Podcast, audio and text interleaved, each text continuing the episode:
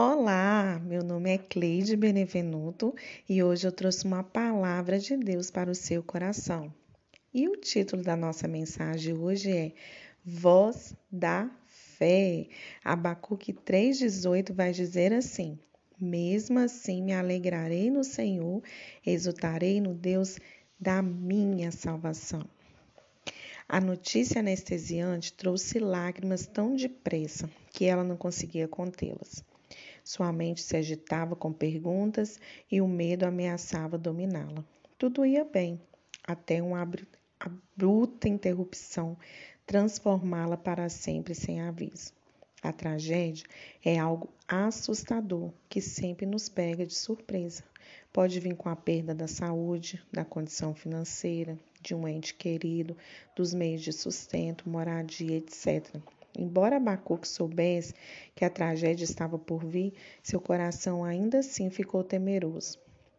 Deus o tinha avisado antecipadamente que os caldeus seriam usados para castigar Israel por sua infidelidade.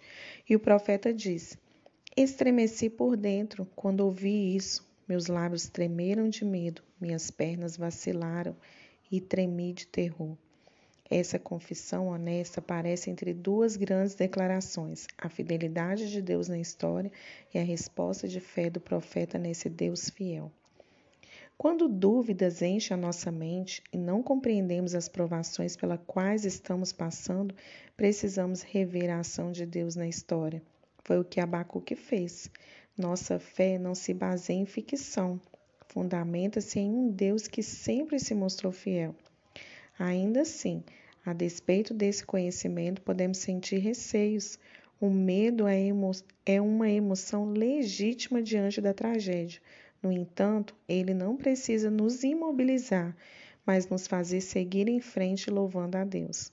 O pastor John MacArthur escreveu: Quando todo o inferno irrompe em seu mundo, quando o ruim se torna o pior, Lembre-se de seu Deus. Os problemas de Abacuque foram solucionados não porque ele compreendeu tudo, mas porque ele conhecia o seu Deus e depositava sua confiança nele. Ao lembrar-se dos seus feitos em sua vida, louve a Deus, apesar das dificuldades.